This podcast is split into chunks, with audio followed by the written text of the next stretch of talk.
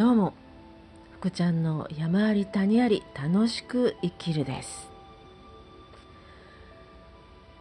先週今日、えー、ミュージカル「煙突町のプペル」のお話をしますとお話ししたような気がするんですが間違えました、えーと、見に行くのは今日なので、えー、ミュージカル「煙突町のプペル」に関しては来週お話ししたいと思います。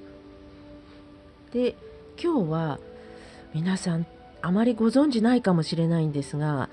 まあ、演劇をのことをご存知の方演技、は知ってるかもしれませんインプロという、まあ、演技を上達させるための、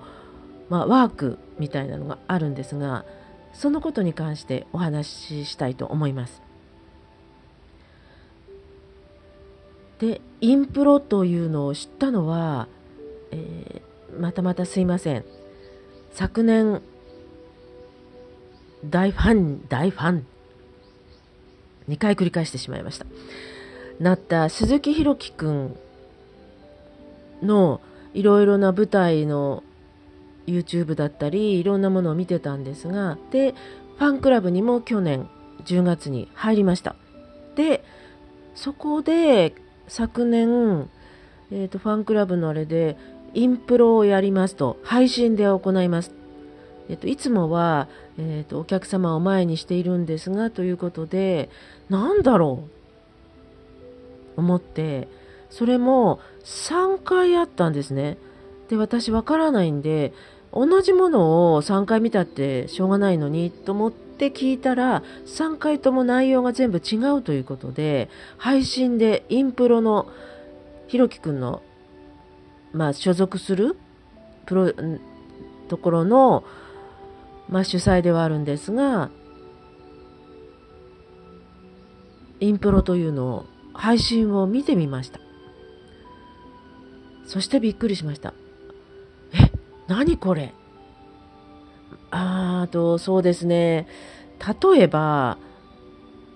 えっ、ー、と皆さんがよくご存知の例えば赤ずきんちゃんとか、えー、花咲かじいさんとかそういう物語がありますが、えーと、それを一つ決めてで鈴木弘樹君を中心にした何人かで物語を作る。でそれを例えば1分で本当の物語を作ったらば今度は30秒。同じ内容で30秒。最初の1分で本当の、えーと、作った行動言葉とほとんどなほとんどじゃ同じものを30秒でする。それを15秒でする、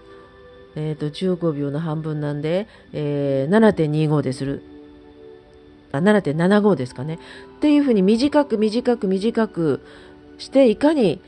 それを表現するかというものがあったりとか昨日はもちろん初めてだったんですがあのかあ行のカード家業のカードってこうカードをどれか引いてそれで物語を2人で掛け合いでするんです。例えばあ行を取ったら、えーと、でまたテーマがあるんですね。でそのテーマに沿って2人でアドリブですよもちろん。即興なんです。でインプロというのはもともと即興演劇をするんですが相手のことを受け入れながら即興するということなんですね。まあ、見てない方にとっては何が何だか分かんないと思うんですが、えっとまあ、インプロのことを知りたければ、まあ、皆さん検索でもしてみてください。今日はそのことをお話ししたかったのではなくてそのインプロのもともとの意味がその相手のことを受け入れて即興演劇をするんですね。それが私面白いなって思ったんです。自分だけがそのテーマに沿って即興演劇をするのではないわけですよ。この相手のことを受け入れるというこういう演劇を上達演技を上達さめするためのワークにも使われるらしいんですね。これって演劇だけのワークではないような私は気が昨年してました。これなんか子供たちとやっても面白いんじゃないかとかその何かいろいろな問題を抱えている人たちのと一緒にこのワークをしたらなんか面白いんじゃないかなって昨年これを見た時に思ったんですね。なので今回は、えーと、新宿文化センターという大きな会場で、えーと、本当は今日と明日なんですが明日はそれこそ煙突町のミュージカルを見に行くので行かれないので昨日2回見ましたああやっぱり生はいいですね舞台もそうですが生のインプロを2回見たんですがものすごく面白かったです。もう途中腹をお腹抱えて笑ってしまったぐらい。いやーこれ配信でもやってもらいたいなってつくづく思いました。まあ東京にね近い方はいいですけど、地方にいる方たちはこういうメソッドがあったらきっと楽しめるんじゃないかなって思ったので配信してほしいと思いましたが、これ私まあこれここ何回か言ってますが来月から放課後デイサービスのスタッフとして働くわけですが新しい分野で私にとっては挑戦なわけですよね。でそこで新しいことをやったりとか新しい職場に行く時に何が一番大変かっていうとやっぱり皆さんご存知のと人間関係だと思うんですね。で昔私子供の頃好き嫌いがすごく多かったんですねで末っ子で母は私卵が好きなので嫌いなものがあったりすると他の姉たちとは違って卵料理を作ってくれたりしてたんです。で大きくなってから真ん中のまあ3人姉妹なんですけど真ん中の姉に言われましたあんたはいつもいいわよねってお母さんに卵の料理をしてもらってみたいなことを言われたことがあるくらい好き嫌いがめちゃめちゃ激しくて。である一節に食べ物の好き嫌いがある人は人の好き嫌いも多いっていう ことを聞いたことがあるんですけどあ私まさしくそうだったんです。今でも好き嫌い結構あります。ただ好きとか嫌いとか別にそれこそ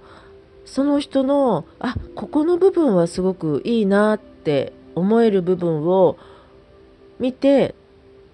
その人と関わるようにする。っていうふうになるべくそうしています。でもどうしても私の中ではあこういうタイプダメだなっていうのはあります。一番私が嫌いなのが上からものを言う人です。よくそのいろいろ知っている方はそういうことが多いです。で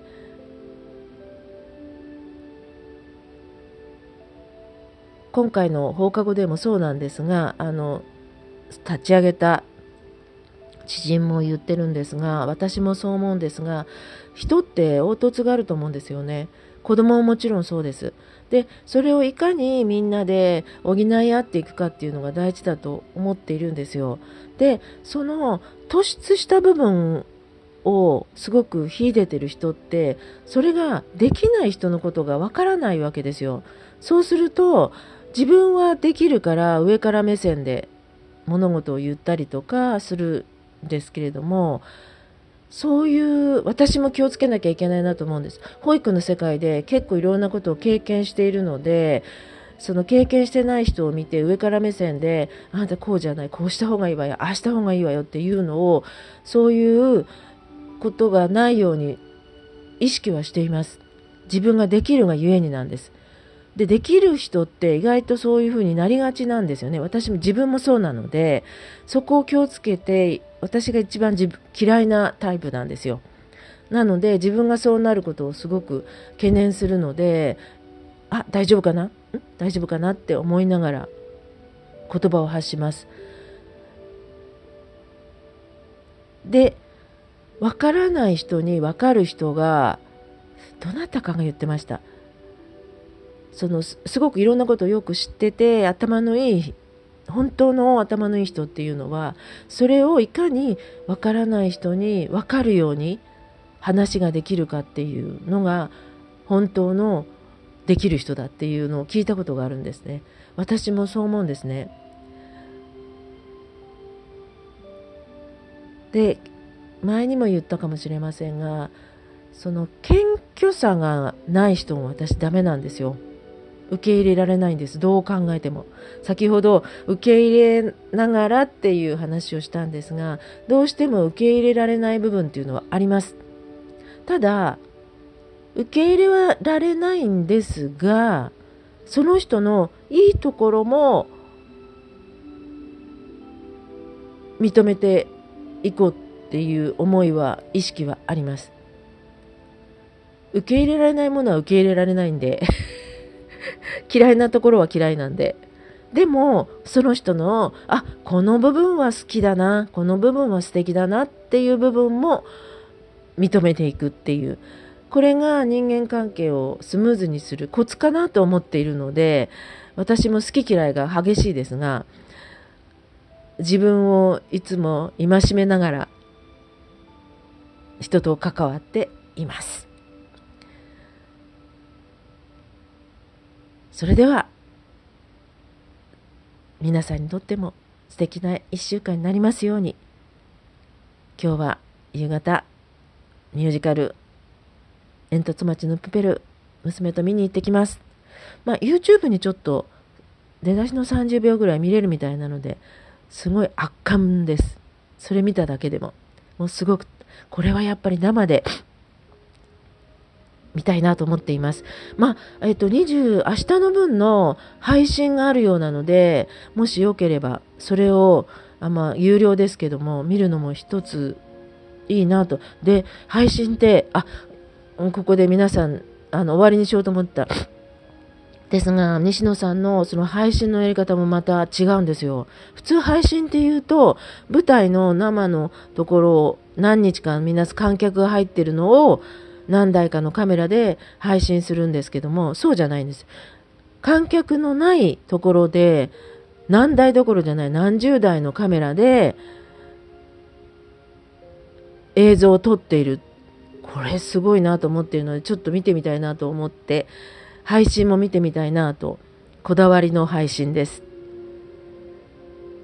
で、西野さんが言う、配信を、が今3000ぐらい、3000か4000ぐらい、あの、買ってる方がいらっしゃるんですよね。で、西野さんこだわって舞台やってるので、何百のキャパの、えー、キネマクラブでは到底